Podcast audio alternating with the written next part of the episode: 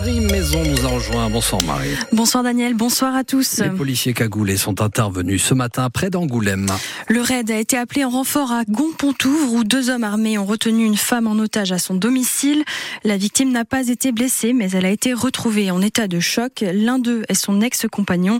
Il avait déjà été condamné pour des violences conjugales. Éric Lebihan, les faits se sont déroulés la nuit dernière. La femme âgée de 34 ans a été retenue en otage par deux hommes dont son ex-compagnon qui ont fait irruption chez vers 3 heures du matin en présence de ses deux enfants de 12 et 18 ans. L'aîné a finalement été autorisé à sortir dans la matinée pour amener son petit frère au collège. C'est là qu'il a prévenu la police. Peu de temps avant l'arrivée du raid, un des deux hommes s'est enfui par le toit, mais il a été rapidement interpellé. Vers 11 heures, deux détonations ont retenti. L'ex de la victime a lui aussi tenté de prendre la fuite par le jardin.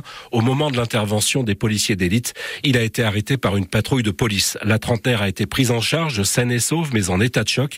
Sur place, le raid a également retrouvé une arme de poing chargée. Auteur de nombreuses violences, son ex-compagnon a été condamné récemment à 15 mois de prison ferme. Il faisait l'objet d'un mandat d'arrêt.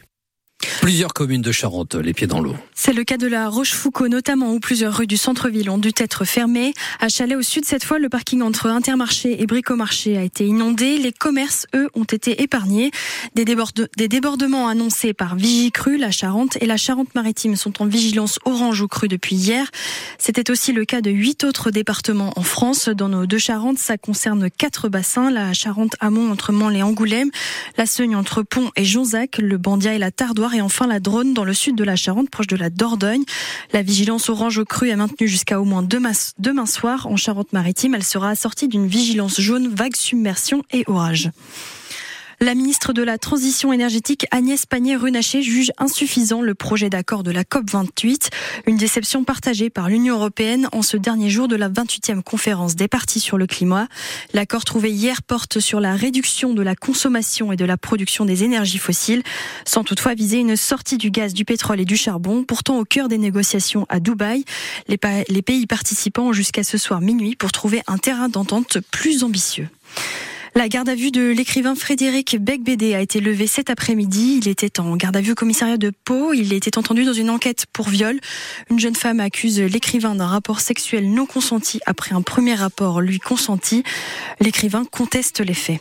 Après neuf jours de grève, toujours aucun accord à la coursive. Les techniciens intermittents poursuivent leur mouvement de grève. La scène nationale de La Rochelle doit en conséquent annuler deux spectacles dans sa programmation. Blizzard et Love Train 2020 parmi les revendications des grévistes, une revalorisation des salaires d'au moins 24%. Autre chose, certains habitants rivalisent d'imagination pour en mettre plein les yeux aux passants. Des illuminations plus extravagantes les unes que les autres envahissent les rues pour les fêtes de fin d'année. Exemple en Charente-Maritime à Saint-Marc, près de Surgères. Si vous passez au lieu dit Grand Chemin, vous ne pourrez pas manquer la maison des Madeux. Dans cette famille, on illumine de père en fils depuis 40 ans. Les guirlandes électriques atteignent les 80 mètres pour les plus grandes. Il faut plusieurs jours pour les installer. Axel Madeux est le maître d'œuvre. Le résultat spectaculaire cartonne sur les réseaux sociaux. Ah, les réseaux sociaux, il y en a qui me disent bon bah quand est-ce que tu allumes euh, ben, Je leur dis moi j'attends le 1er décembre, euh, je j'allume pas avant. Euh, enfin cette année j'ai dû allumer le 30 novembre parce que tout était prêt en temps et en heure, mais sinon c'est pas avant le 1er décembre.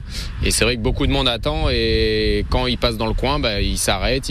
N'importe qui peut s'arrêter et puis rentrer dans l'allée et regarder un peu les décorations pour les plus grands comme pour les plus petits. On a eu trois visites il y a deux jours, des, des, gens qui sont arrêtés, tout ça. Et puis dès qu'il y a une voiture qui s'arrête, souvent il y en a d'autres qui s'arrêtent, que ce soit des parents avec des enfants ou des adultes seuls. Euh. Chaque année, il faut trouver autre chose?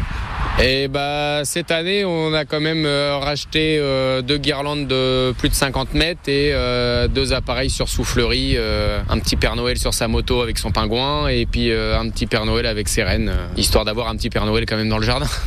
Ça se passe entre 18h et minuit, puis entre 6h30 et 8h le matin si vous voulez admirer ces décorations.